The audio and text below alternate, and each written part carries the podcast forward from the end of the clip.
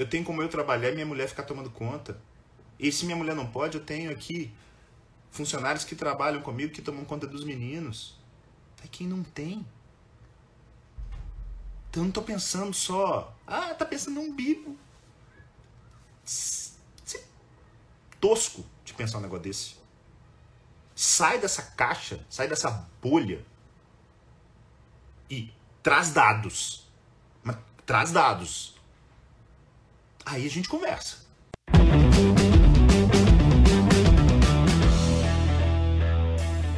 Olá, seja bem-vindo a mais um 717 da SBR. Sou o Dr. José Neto, clínico geral e nefrologista aqui na cidade de Belo Horizonte e coordenador do curso Formação em Saúde Baseada em Evidências, que tem a, atrelado a ele a comunidade de Jedi da SBR, maior comunidade de profissionais que que estão ali atuando e usando as ferramentas da saúde baseada em evidência para te ajudar na tomada de decisão e ter melhores resultados junto aos seus clientes, né? Que os famosos pacientes que eu gosto tanto de chamar de clientes. Pois bem, hoje o 717 é esse programa que toda quinta-feira de manhã eu tô aqui com vocês trocando ideia com relação a temas é, que de uma certa maneira, ou direta ou indiretamente, remetam à saúde baseada em evidência. E hoje eu escolhi falar de um tema árido, arenoso, que é a Covid, mais uma vez ela, a Covid, e as a volta às aulas. Né? A gente poderia até começar a conversar se é, vale a pena ter fechado as escolas, né? mas eu vou ser um pouquinho, óbvio que eu vou comentar ao longo da live a respeito disso, mas a, a, a dúvida do momento é, tá, tá, tá fechado, vale a pena voltar? Pois bem, para quem me conhece, sabe que eu tenho cada vez mais me apaixonado aí pela temas como filosofia, psicologia, né? Eu tenho lido mais a respeito disso e lendo uh, alguma coisa do, do filósofo existencialista Jean-Paul Sartre é, há um tempo atrás, ele fala é, muito a respeito da liberdade, da liberdade de escolha e que essa liberdade ela reside em escolher e aceitar as consequências, ok? Então, a e mesmo quando você opta por não escolher, você está escolhendo alguma coisa. Então, é, isso é algo que para mim me tocou muito, foi muito profundo. E quando eu, eu venho pensando em fazer essa live aqui há algum tempo, e eu, nesses últimos dias eu escolhi me posicionar. Eu escolhi trazer, fazer para vocês um exercício daquilo que eu acredito, à luz das evidências que eu tenho, e para isso eu, inclusive, óbvio, né? Eu não vou simplesmente falar o que eu acho, eu vou trazer números e vou, como pano de fundo, mostrar para vocês algo que eu considero extremamente útil, é, que é um, um, uma espécie de um, um, um acrônimo que eu uso, que é o PIA quando eu tenho dúvida com relação a qualquer tipo de intervenção. Seja, por exemplo, sei lá, dar um remédio, escolher se vale ou não vale a pena ah, levar um paciente para diálise. Será que. Porque, ah, não tem indicação, mas será que vale a pena? Então, eu me faço esse tipo de exercício, que é o, o P, que mistura uma coisa de probabilidade barra o porquê, é, é o estofo da coisa. O I é de impacto. Na realidade, ele meio que se mistura um pouco com essa probabilidade, mas falando muito em relação a prós e contras. E o A de aplicabilidade. De no fundo, no fundo, o que que eu, Neto, vou fazer, como é que eu vou me posicionar. Óbvio, quando envolve outras pessoas, essa opinião ela precisa ser validada, ela precisa ser respeitada. Cada pessoa tem seu tempo, sua hora, seus desejos, suas vontades, seus valores, e isso está é, imbricado, né? isso está muito bem é, definido dentro do conceito do que é saúde baseada em evidência. Pois bem, uh, antes de falar especificamente do tema volta às aulas, ou vale a pena não vale a pena ter fechado e tudo mais, eu queria colocar aqui para vocês algo que para quem me acompanha é, não mudou, esse meu posicionamento não mudou ao longo desse ano. Porque quando a Covid surgiu no, no início ali, né, no fim de 2019, mas apareceu para valer ali no início de 2020, ah, logo de cara com os primeiros dados que começaram a surgir da China, depois a coisa chegou ali na Europa, dados italianos e tudo mais. A, a minha impressão era essa e continua sendo essa. Qual que é essa impressão? De que a Covid é um problema de saúde pública e não de saúde individual. Como assim, Neto? Tanta gente morrendo, tanta gente sofrendo, tanta gente indo para terapia intensiva, ficando grave, como que não é um problema de saúde individual? O grande problema da Covid não é a Covid per si, não é a Covid que o neto pega ou que a Nutrimarina pega ou qualquer outra pessoa pega. Ah, o grande problema da Covid é muita gente ficando doente ao mesmo tempo. E a hora que muita gente fica doente ao mesmo tempo, o sistema pode colapsar. Esse é o grande problema da Covid. Porque, no fundo, no fundo, ah, não, são 200 mil mortes aí é, no Brasil. É muita gente? É óbvio que é. Mas se essas mortes foram, fossem divididas ao longo de cinco anos, é muito diferente dessas mortes acontecerem todas no mesmo período. Porque atrás dessas mortes, o funil, é, a boca é larga. Você imagina o tanto de gente que precisa ficar doente, o tanto de gente que precisa ficar grave, para esse tanto de gente morrer. Então, a isso, entender que, que o problema da Covid é muito mais um problema de saúde pública do que de saúde individual, ou seja, as pessoas estão achando que a vovó de 85 anos, ela fica, ela tem um risco maior para Covid do que para dengue ou para gripe. O risco individual da vovó de 85 anos, sabe a vovó Maria? Pois é, o risco da avó é enorme só por ela ser a avó Maria. A questão é, vós Marias que pegam Covid também poderiam estar pegando outras doenças e ficando muito graves. Então, essa pessoa já é uma pessoa de risco a despeito da Covid. Agora, imagine em vez de uma avó Maria ficando doente, 100 vós Marias ficando doente. E dessas 100, 10% delas ficando precisando de algum tipo de suporte. Talvez um pouco mais, até algo em torno de 20%. E disso, 5% precisando de, de cuidados intensivos. Quiçá um pouco mais, porque são pacientes de mais alto risco. E eu estou usando aqui dados da população geral. Então, esse é o grande problema.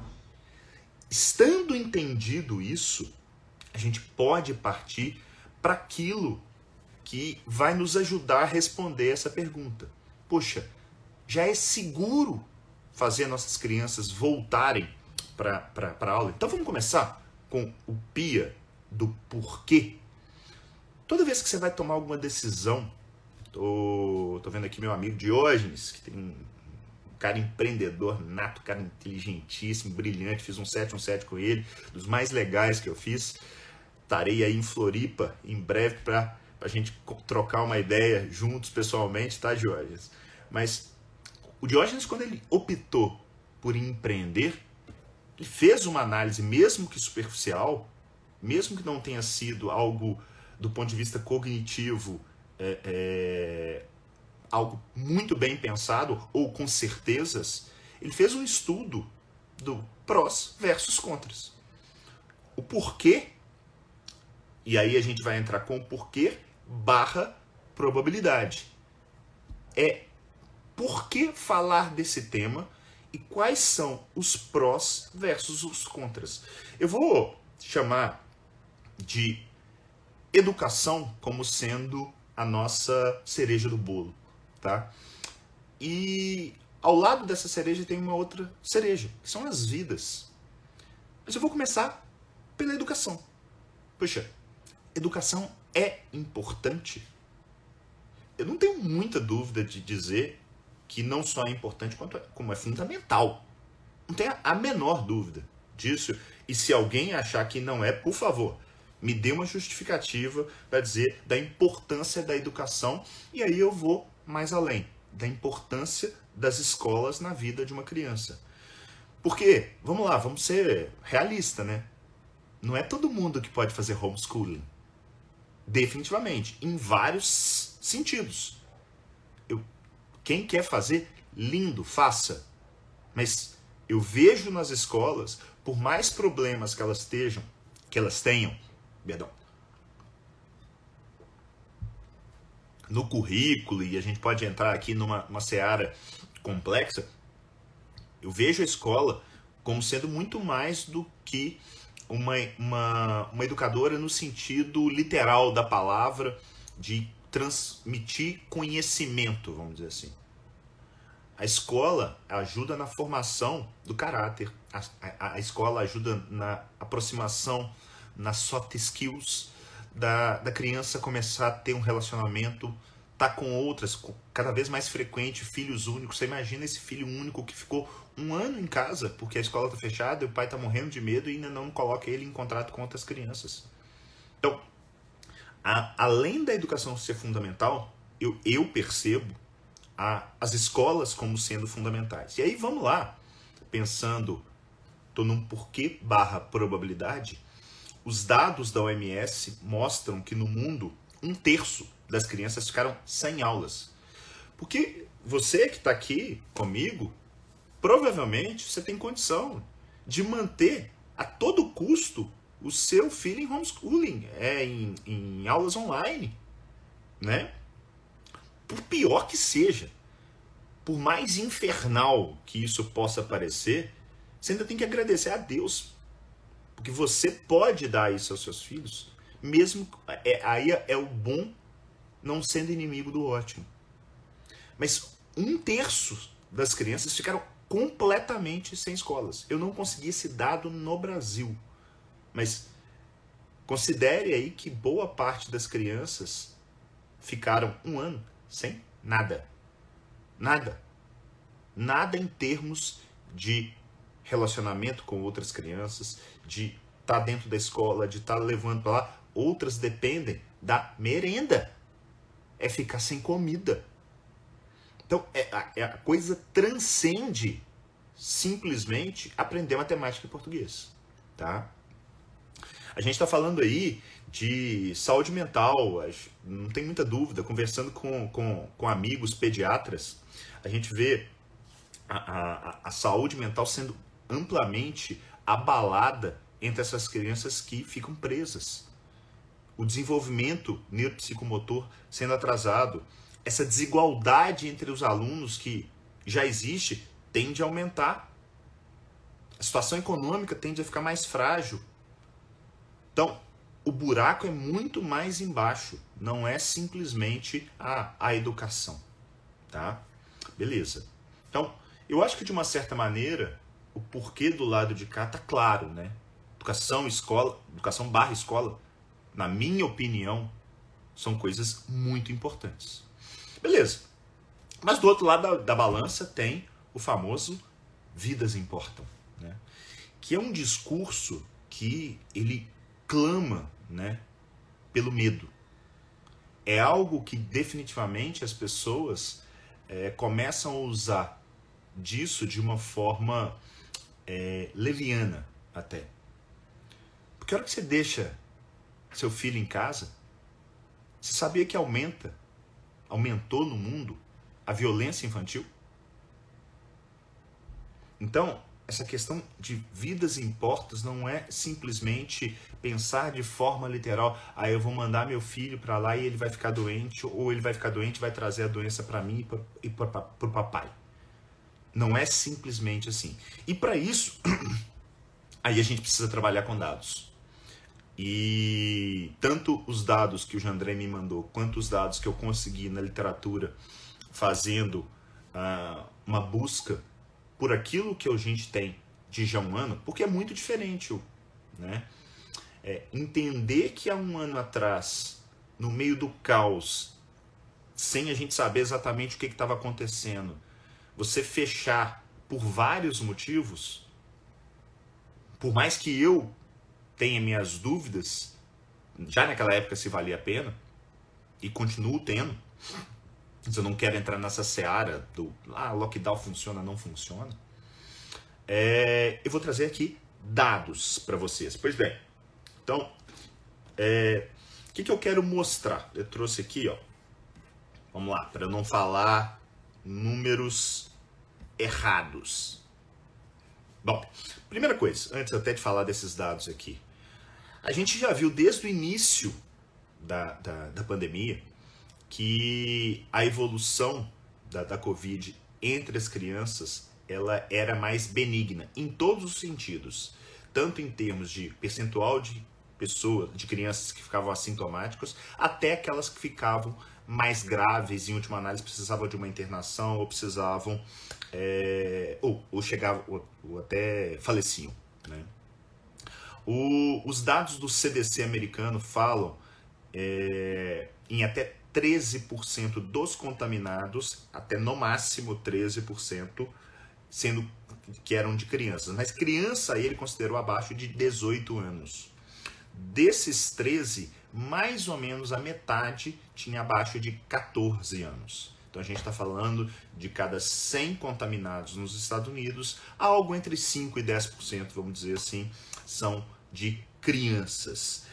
O CDC europeu é, publicou agora no fim do ano os dados falando em menos de 5% dos contaminados é, na Europa, de modo geral, com os dados que ele tem, sendo de crianças. Em termos de, de gravidade, uh, o CDC americano fala em oito hospitalizações para cada 100 mil casos de Covid entre as crianças. Neto, isso é muito, isso é pouco.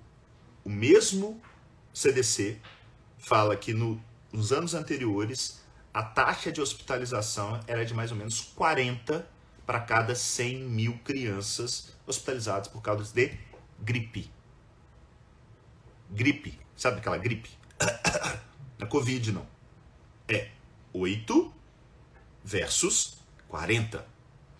Ok. E morte. O CDC deu um número até o meados do ano passado que eu consegui resgatar de 121 mortes abaixo de 21 anos. Eu consegui o dado com, com, com o Andrei, da revisão que ele fez. Os dados do DataSUS até 18 de outubro de 2020 falavam em 267 óbitos, que estava dando uma taxa de letalidade de 0,08%. Ou seja, uma taxa de letalidade menor do que 0,1%. Mas são crianças, Neto, que estão morrendo. Eu sei, e dói mesmo. Mas, infelizmente, as crianças já morriam de doenças respiratórias.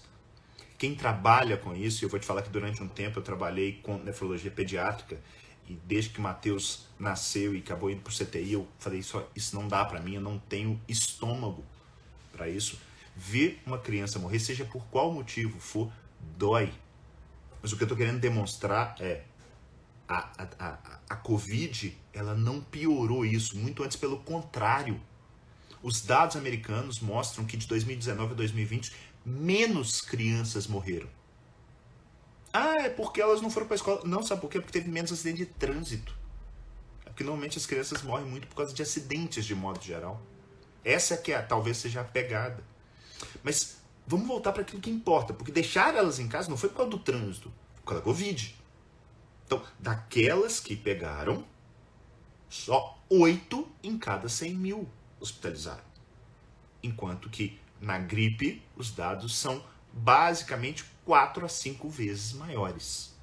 O número que ele, que ele dá lá não foi nem 4, 39, foi nem foi 40, foi 39, tá? Beleza. Uh, eu tenho um outro dado aqui interessante do CDC também.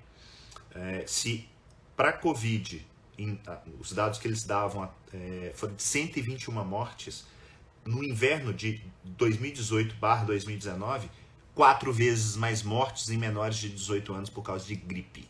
480 mortes. Então, uh, por mais que as crianças possam pegar, possam, nem vou falar de transmissão ainda, possam pegar possam evoluir de forma negativa, ou seja, precisar de hospitalizar e até falecer, aparentemente os dados mostram que isso não é maior muito antes, pelo contrário, do que aquilo que já acontecia da gente ver gripe levando a eventos fatais, mesmo que felizmente de forma rara, tá? Então, beleza. Eu para fechar essa parte, eu, eu encontrei uma meta-análise que foi publicada no, no JAMA agora em dezembro. Aí a gente já está falando em questão das crianças como é, sendo a, a, capacidade da criança de, de, ficar infectada, tá? Esse trabalho ele foi feito num momento na Austrália onde, apesar de muita coisa estar tá fechada, eles não fecharam naqueles primeiros três, quatro meses as escolas.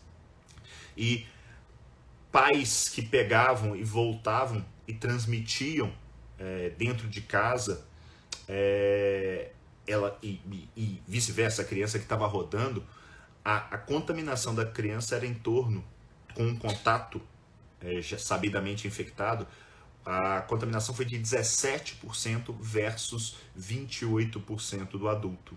Tá? Então, aparentemente, a probabilidade de pegar é menor, a probabilidade de ficar sintomática é menor, a probabilidade de ficar precisar de uma internação é menor e a probabilidade de morrer também é menor.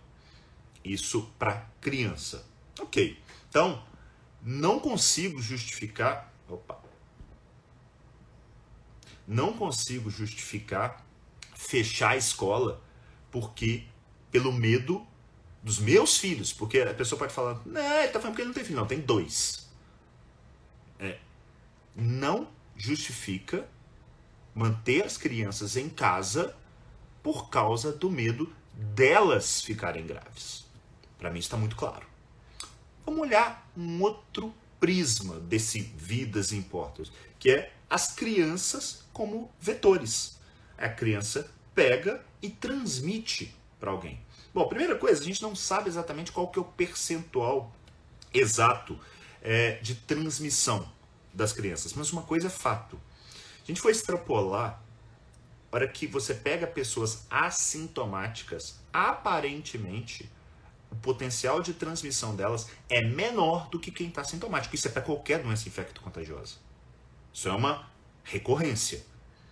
E aí, agora, com todo o medo de e lava a mão, e põe máscara, e distancia, uma pessoa que está assintomática, ela tende a transmitir até menos do que anteriormente, mesmo que a gente não tenha esses números tão bem definidos, tá?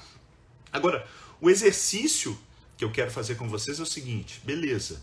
A criança pode transmitir, vai na escola e traz para casa. Papai não traz não? O cara que é bombeiro, o cara que é médico, o cara que é nutricionista, o, o padeiro, o porteiro, uh, o motorista de ônibus, a funcionária pública. Essa turma não transmite, né? Ela não traz para casa, é só a criança que traz.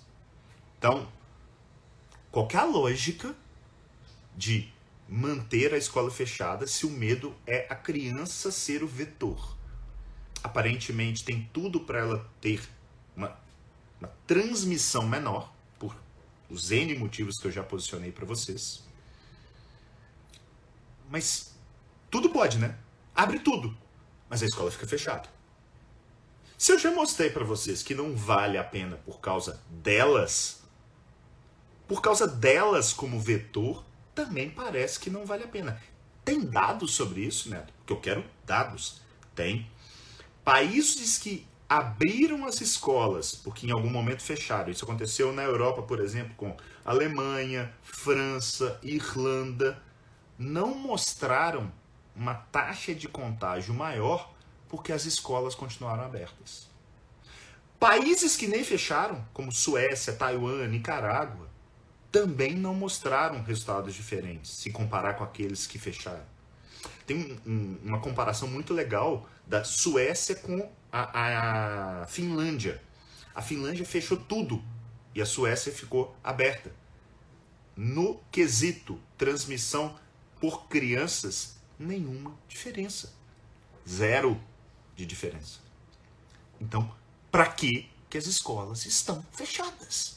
Eu queria muito entender. Muito, muito. Porque a pessoa simplesmente fala que vai manter fechada, mas não fala por quê. Falaram aqui em Belo Horizonte. A partir de março, se tudo der certo, as escolas vão abrir. What the fuck? Por que abrir tudo e a escola continua aberta? Continua fechada, perdão? Não, não, não, não, não tem cabimento um negócio desse. Tem uma, uma. Esse trabalho australiano que eu citei, na verdade eu, eu citei dois trabalhos, um deles é esse de transmissão doméstica, mas esse, esse trabalho que na verdade aconteceu quando as crianças saiu no JAMA. Deixa eu ver que acho que anotei. Não, no Lancet. Lancet Child Adolescent Health, em agosto. Aí você ver os números dele.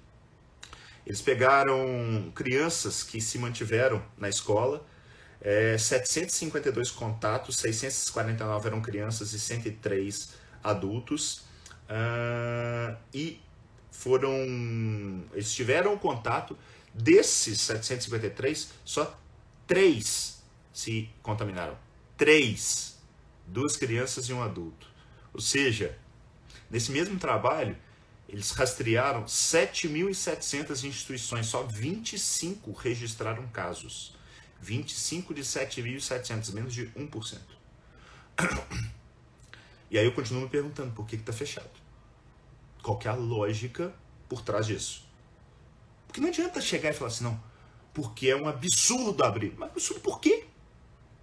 Me mostra os dados que mostram que é um absurdo.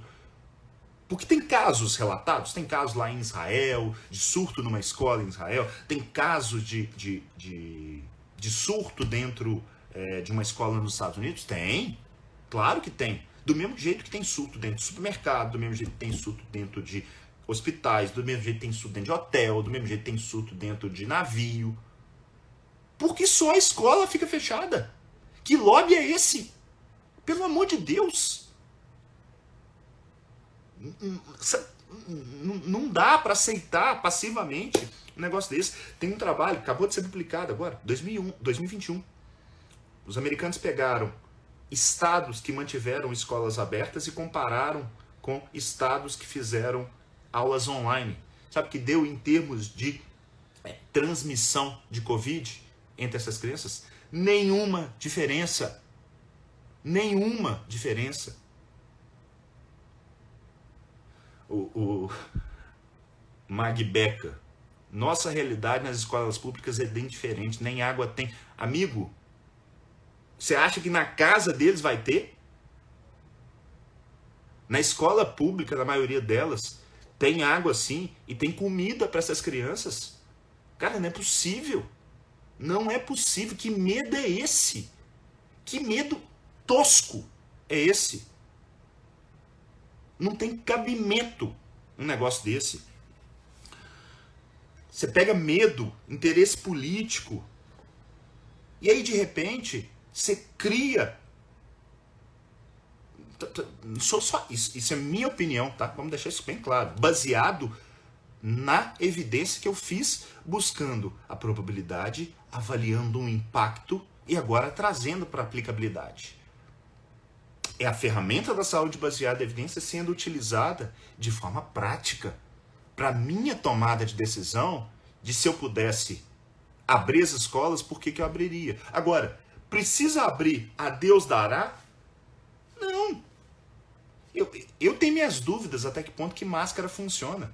Mas lavar a mão, eu não tenho dúvida manter um mínimo de distanciamento, usar a máscara, mesmo que de maneira chinfrim, beleza, isso vai reduzir esse conjunto da obra, acaba reduzindo sim a transmissão.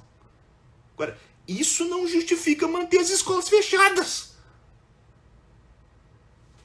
O, o, o, o primeiro-ministro é, irlandês, eu li uma entrevista dele, quando eu estava dando uma olhada nos dados para essa live, e ele tem uma frase que, assim, ficou muito marcante, foi muito marcante para mim, que ele falou assim, ó, a gente não pode permitir que as nossas crianças e os adolescentes sejam uma vítima do sistema em função da Covid-19. É, se a Covid não está matando e trazendo problemas para essas crianças, nós com essa atitude, e eu achei essa, essa colocação dele perfeita. Nós estamos fazendo a Covid de modo indireto prejudicar essas crianças em vários sentidos. Porque, amigo, deixa eu te falar. Você acha que eu acho legal meus meninos tendo aula online e tal, não sei o quê? Minha mulher desorientada, ai, meu Deus, confusão e tal. Mateus, meu mais velho, de vez em quando fica, eu chego no quarto e tá com as pernas para cima. Mas eu tenho que agradecer a Deus porque eu tenho isso. Eu tenho como eu trabalhar e minha mulher ficar tomando conta. E se minha mulher não pode, eu tenho aqui funcionários que trabalham comigo que tomam conta dos meninos. É quem não tem. Então eu não tô pensando só. Ah, tá pensando num bico. Tosco de pensar um negócio desse. Sai dessa caixa, sai dessa bolha traz dados. Mas traz dados. Aí a gente conversa. E eu vou te falar que eu duvido de ter dados que justifiquem manter as escolas fechadas. Duvido. Porque se for para abrir alguma coisa, eu prefiro que abra escola. Eu prefiro que abra escola do que abra boteco. E, nada contra tá, o, dono do boteco. Eu acho que é importante pra caramba. Eu acho que o boteco tem que estar tá aberto, ele faz gerar economia e tal. Mas se for para fechar alguma coisa que não seja escola. Não dá. Não dá, a gente está mexendo na formação dessas crianças por causa de um medo pueril ou por causa de um interesse político. Simplesmente isso. É, a Cláudia está falando assim: no retorno às escolas, muitas crianças usam transporte público, em especial no caso do ônibus, como o risco de contágio. Deixa eu te falar uma coisa: aqui em Belo Horizonte, eu não sei de onde você é, mas me chamaram a atenção por uma coisa: é reduzir a frota de ônibus. Tá? Então tem menos ônibus rodando. Dá uma olhada para dentro do ônibus como é que tá. Lotado. Mas lotado. Qual é a diferença de, da escola estar fechada ou não? O problema é ter pouco ônibus. Entende? Então, a justificativa de manter a escola fechada por conta disso também é pífia. Não dá a Thaís está colocando aqui é verdade. Suicídios, violência doméstica, depressão, fora o preço que a gente vai pagar a médio prazo. As pessoas às vezes. É, essa citação, inclusive, veio da, da Angela Merkel, primeira-ministra alemã, falando desse aumento da violência doméstica na Alemanha. Imagina no Brasil. Mas não, né? Você olha pro umbigo fala, não, eu tenho que manter o Joãozinho aqui, né? Porque é seguro para ele e pra mamãe. Será que é mesmo? Nem vou falar do seu egoísmo, não. Será que é mesmo? Porque tá tudo bem se fosse. Tá tudo bem. Se eu tivesse que proteger loucamente meus filhos, eu protegeria. Eu seria egoísta, tá? Não tem na, nada contra. Tô falando que, ah, eu vou colocar meus filhos em risco. Não. É muito antes, pelo contrário. Felizmente, eu tenho condições de manter meus filhos estudando em casa, tendo contato com amiguinhos. Você mantém, Neto? Mantenho, desde sempre. Desde o início da pandemia. Eu falo que o ano de 2020 para os meus filhos vão entrar na história dele como os anos das férias que eles tiveram. Eles cresceram muito, relacionamento interpessoal com outras crianças e tal. Por quê? Porque simplesmente eu não caio na sedução do medo. O medo paralisa. Isso acontece em todas as áreas da saúde é o medo do educador físico, do, do cliente dele treinar em jejum. É o medo da nutricionista que o cliente dela coma mais gordura saturada. É o medo do médico de ver o colesterol alto e falar: ah, se eu não passar uma estatina, ele vai infartar. É o medo da psicóloga de escolher um tipo de terapia, mesmo que ela vê que não está funcionando, porque na cabeça dela só aquela funciona, aquela é a melhor. Esse medo, ele existe, vai existir, ele não vai sumir, mas ele domina o mundo. Se você não conseguir tomar a rédea da sua vida, e eu não estou falando aqui só de evidência, não, tá? Eu não estou falando aqui só da, da sua profissional, é da sua vida.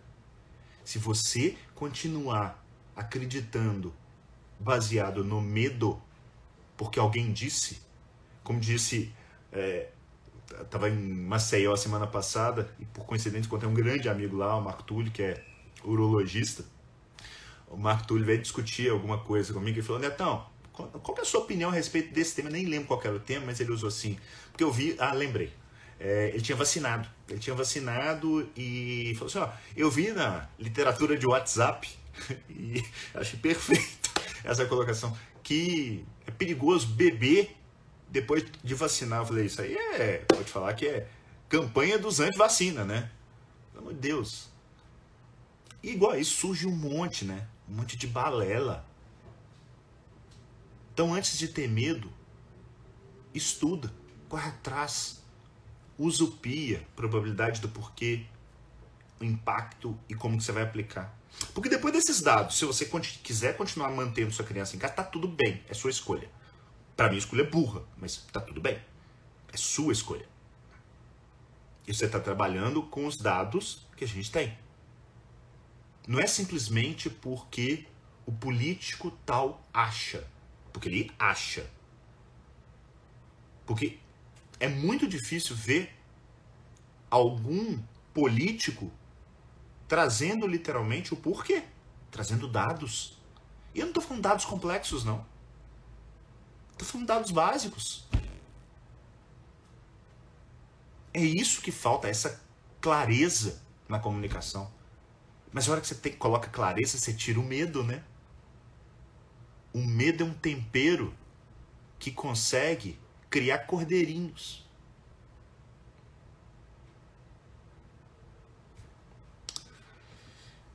É, eu até acho aceitável ter feito esse fechamento lá no início, quando a gente não não tinha uma, apesar de eu já desde o início não ter concordado, mas tudo bem, cabe até entender um pouco melhor o que está acontecendo, é a famosa prudência mineiro, mas agora realmente é uma insanidade completa, sabe? Já tem mais do que é, dados e evidências mostrando que o risco de contaminação intraescolar ele não é maior, a escola não é um super disseminador de Covid, então por que só ela ficar fechado? Não, não dá para aceitar isso não. É, acho que muda a consciência das pessoas. A gente, olhando para metade cheia do copo, a gente aprendeu a lavar mais as mãos.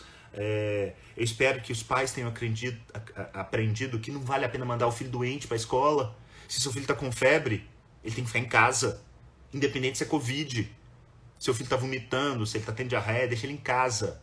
Lugar de criança doente é em casa e não na escola. Isso é um negócio que a gente tem que levar, né?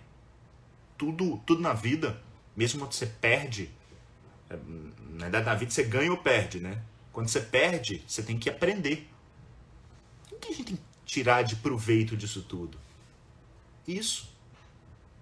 E, vou te falar, quer continuar a manter o distanciamento social, acho até tem que tentar manter até a coisa melhorar por causa da saúde pública é, quer continuar usando essa máscara, mesmo que de forma tosca, eu vou te falar, eu mexo na máscara o tempo inteiro. Eu, por mim, eu realmente eu não estou convencido do, do poder, mas tá tudo bem. Quer manter isso, tudo bem. Gera dúvida, gera discussão e tal, mas deixar a criança em casa sem justificativa aí realmente não dá. E leva uma mensagem: vida sem risco não existe. Mandar sua criança para a escola tem risco? Tem. Deixar em casa também. Põe direto, põe isso de uma vez por toda na cabeça. Vida sem risco não existe. O que, que a gente faz? trabalha com as evidências para probabilisticamente reduzir o risco de dolo e aumentar o potencial risco, o potencial benefício, seja do que for na sua vida. Beleza? Uh, deixa eu ver o que, que tem mais aqui. Né? Idem para né, os universitários, é verdade.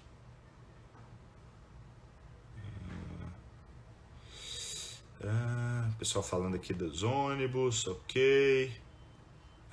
o Luiz falando que a obesidade infantil aumentou. Acho que não é só infantil, não, Luiz. Tá to... Meus pacientes todos tudo chegando mais gordinho.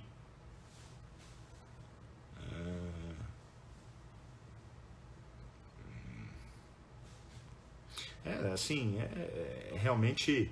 É, eu, eu queria muito, gente, muito. Eu tô tentando achar aqui entre uh, os comentários se alguém consegue de alguma maneira me dar um, uma justificativa, não precisa de duas, não, quero uma para manter as crianças fora da escola que não seja medo barra política. Lobby. Lobby.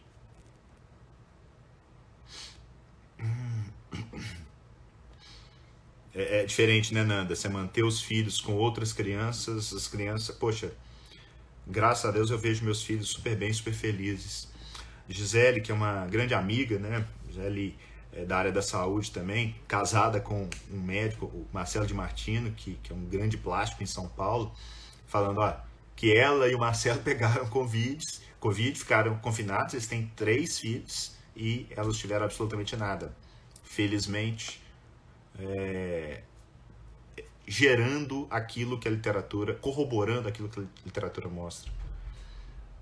Hum...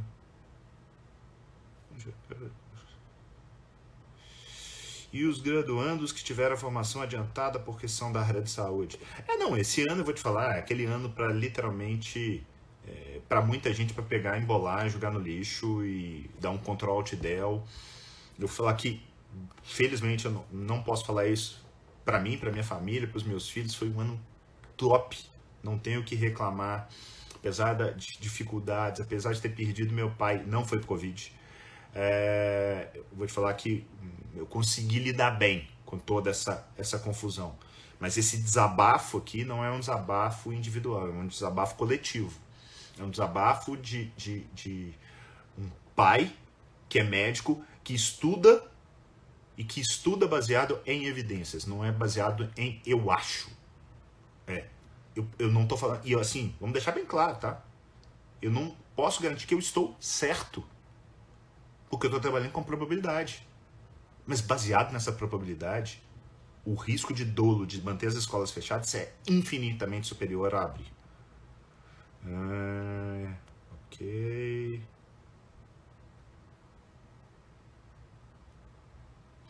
Ah, Caroline, aqui na minha cidade duas escolas tiveram que fechar pois os jovens estavam fazendo aglomeração e contaminando todos. Caroline, é, eu vou te falar uma coisa aí tem uma série de, de situações. Eu acho que fechar não é o problema, não é a solução. Aí a ordem. É, porque se eles quiserem aglomerar fora da escola, eles vão continuar aglomerando. Ninguém vai segurar isso. É, é, você, é, é, isso é ensinar, né? Isso é educação. É pôr ordem na bagaça.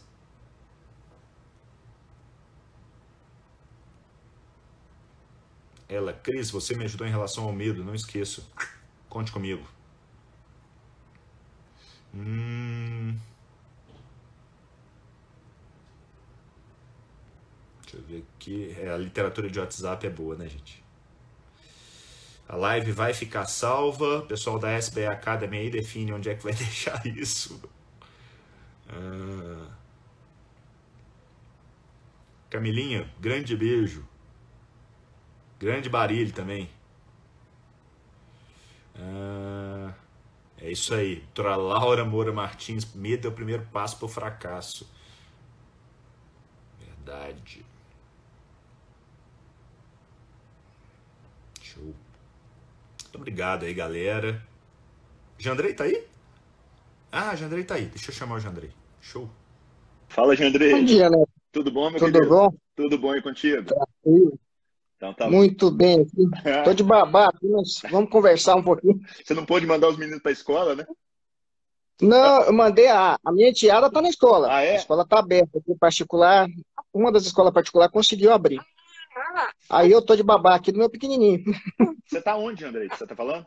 Eu tô em Palmas, no Tocantins. Muito bom, muito. Quase que eu fui para aí nas férias conhecer o Jalapão. Ainda irei. É. Tem que vir no meio do ano, não pode vir no final, não, tá? Ah, boa. Boa dica, porque eu iria agora em janeiro, ia dançar então. É. O pessoal vende os, os pacotes em janeiro, tá chovendo, não tem jalapão nenhum aqui em janeiro. Boa. É só lamaçal. boa. Ô, Jandrei, primeiro eu queria te agradecer aí, eu recebi o, aquele belo documento que você participou lá da elaboração. Queria, antes de mais nada, só que você se apresentasse para a turma. Quem é o Jandrei, com o que, que o Jandrei trabalha, para a gente trocar uma ideia aqui desse assunto árido. É, então, assim, eu sou pediatra, sou infectologista pediátrico também.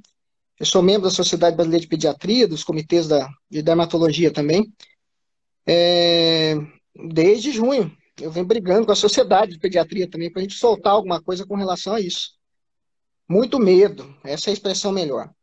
Né? O, que, o que a gente tem que levar em consideração, principalmente no início, é que usava-se muito os dados de influenza. Né? A influenza, realmente, criança faz quadros mais graves, até 2, 5 anos, e existia um risco teórico de transmissão. Concordo, até ali. Mas a, a partir de maio, a gente já tinha uma literatura que falava muito bem isso. Né? Praticamente assim, você tinha a Itália naquele desastre que foi né, de, de óbitos, não tinha nenhum óbito abaixo de 40 anos até praticamente o mês de maio. Era uma coisa que chamava muita atenção quando a gente olhava os dados. E os outros países era a mesma coisa, você não via casos em crianças, não sei assim, crianças que tinham alguma comorbidade, que tinham é, situações de câncer, e a gente não tem nem certeza se isso não é, é uma coincidência. A gente está tendo muitos casos aqui de internação que se colhe um teste rápido para Covid e vem positivo e a criança tem uma meningite. Nossa, meningite por Covid. Não tem nada a ver. É uma situação que pode acontecer. Uma pessoa pode ter tido gripe ano passado e às vezes testar ainda está positivo para a gripe e a gripe não vai ser o culpado de uma doença agora. O que a gente mais vê na prática aqui acontecer né, são pais doentes com crianças assintomáticas que às vezes não tem nem sorologia positiva depois. E como explicar uma situação dessa? O que, que acontece que a criança nem pega o vírus, aparentemente? Não tem muita explicação. O sistema imune parece que está o, o, grande problema dessa doença é o sistema imune. E a criança é imatura. Ela, ela tem uma defesa diferente do que a gente pensa. A falta de defesa dela virou uma defesa. Não inflamar parece que protegeu, né? Exato. Parece que protegeu. É, eu penso muito que possa ter também alguns outros fatores. É, o coronavírus é um agente causador de infecção em crianças há muito tempo né, 15 a 25% das infecções de resfriado, a criança tem um monte por ano, são corona. Aí será que não tem uma reação cruzada, protetora? Né, os outros vírus, o coronavírus, fazendo uma proteção indireta para essas crianças. Mas se elas já têm anticorpos contra esses coronas, talvez esses anticorpos estejam destruindo o corona de alguma forma. Né? Teorias. É o famoso o porquê a gente não sabe exatamente. Mas uma coisa é fato. É, eles estão evoluindo muito melhor do que, graças a Deus, Nossa. inclusive, né? Do que a gente esperaria. A gente, a gente teve uma situação, na verdade, de um pouco de desespero dos pediatras, né? Porque lá pelo mês de junho a gente começou a ver os prontos-socorros tão vazios que começaram a diminuir o número de pediatras de plantão. Né? locais que tinham três, quatro pediatras ao mesmo tempo começaram a ter dois, começaram a ter um. Não tinha o que fazer. Né, unidades de internação de pediatria com 20, 30 leitos vazios. Isso nunca aconteceu. Né, a, a, escola, a gente sabe que é um local de transmissão de doença. Não tem jeito. Né, o contágio é um, um, foco dentro da escola. Agora, para o coronavírus, é, essa conversa é, é patética. Já foi. tem literatura demais já falando contra. É, eu, eu, eu, eu, concordo. Eu vou te falar que talvez a palavra da live seja essa, patética.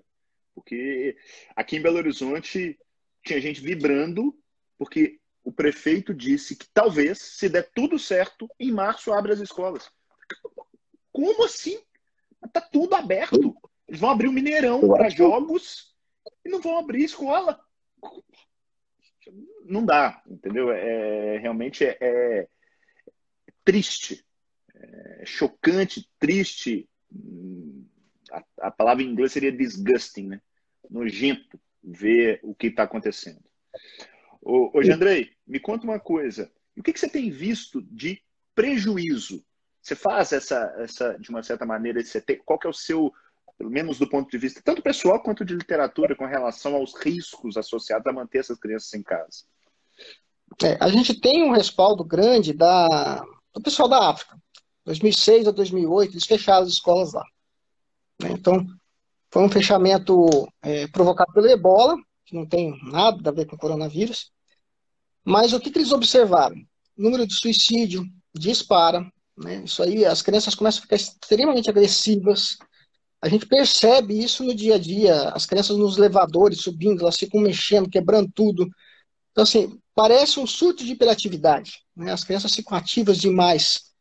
Essa falta de comunicação com outra criança parece que torna elas mais é, antissociais no final.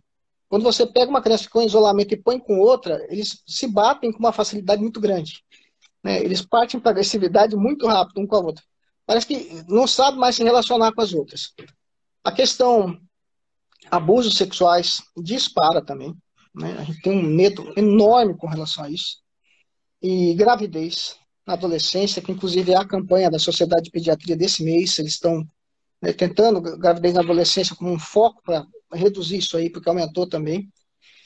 E a questão que mais dá medo, suicídio. As crianças cometem suicídio. É, isso é uma coisa que preocupa, porque não vai ser agora o suicídio, vai ser na evolução. Né? Logo depois que começar a voltar, as crianças vão estar mais gordas, vão sofrer mais bullying, e isso vai ocasionar maior número de suicídios também. Então, quanto mais adiar esse retorno para a escola, pior vai ficar a situação. E vão falar é porque abriu, né? Não é, está acontecendo abriu. porque abriu. Né, abriu e piorou tudo, agora as crianças estão se matando. Não, isso é consequência de deixar as crianças isoladas.